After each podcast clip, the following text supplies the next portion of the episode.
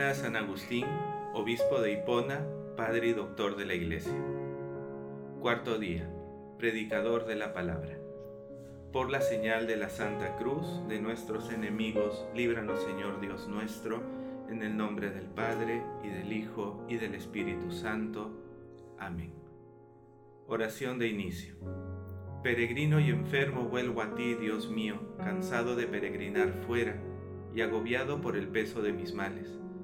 He experimentado que lejos de tu presencia no hay refugio seguro, ni satisfacción que dure, ni deseo que dé fruto, ni bien alguno que sacie los deseos del alma que creaste. Aquí estoy, pobre y hambriento.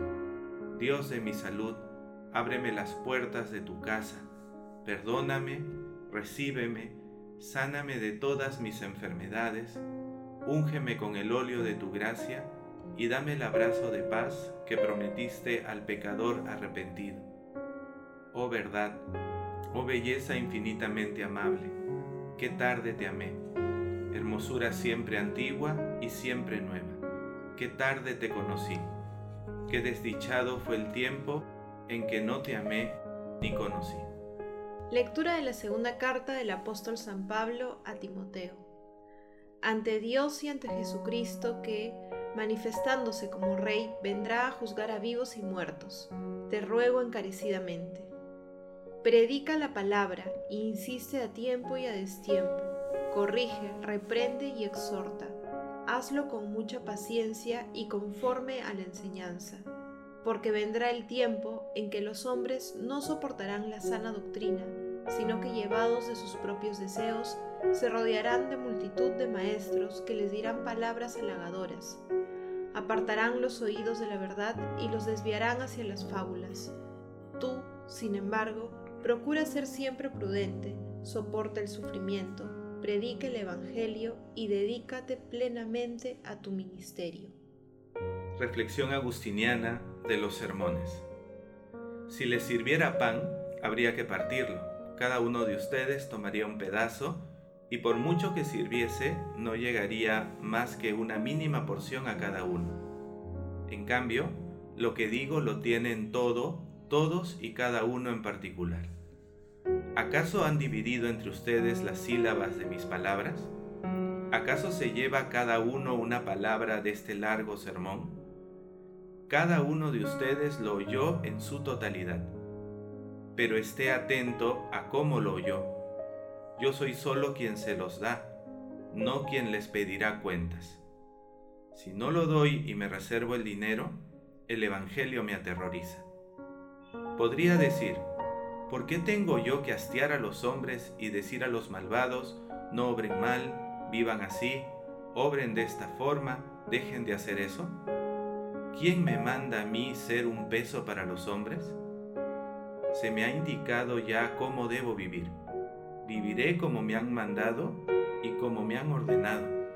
Me responsabilizo de lo que yo he recibido.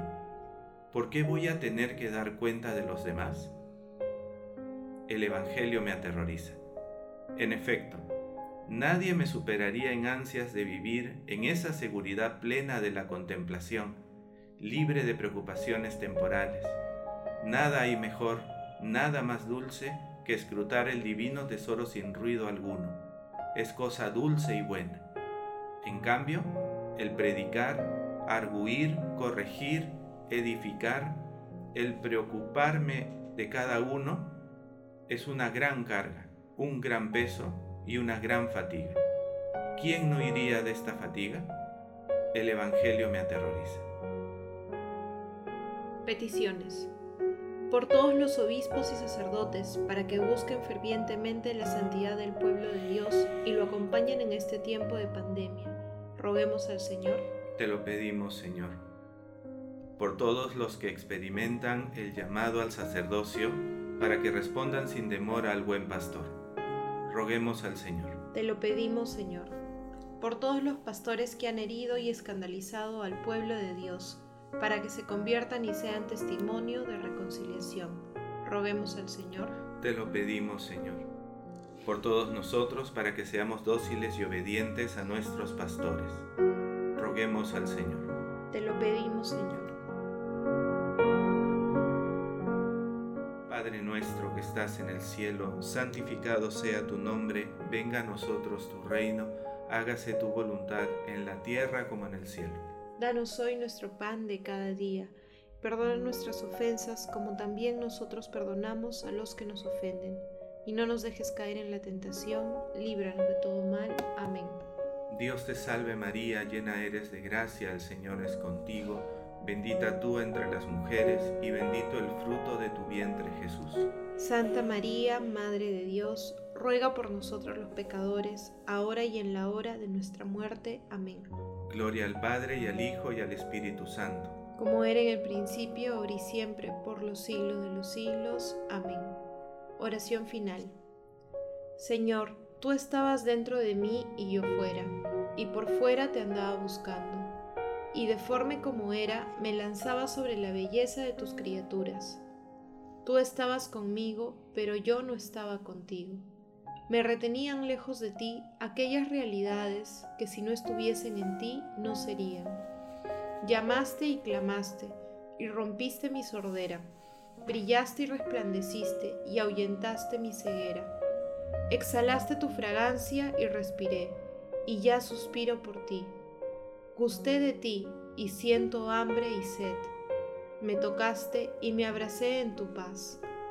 Que yo te conozca, Dios mío, de modo que te ame y no te pierda.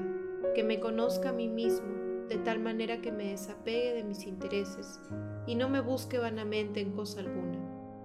Que yo te ame, Dios mío, riqueza de mi alma, de modo que esté siempre contigo. Que muera a mí mismo y renazca en ti que solo tú seas mi verdadera vida y mi salud perfecta para siempre. Amén.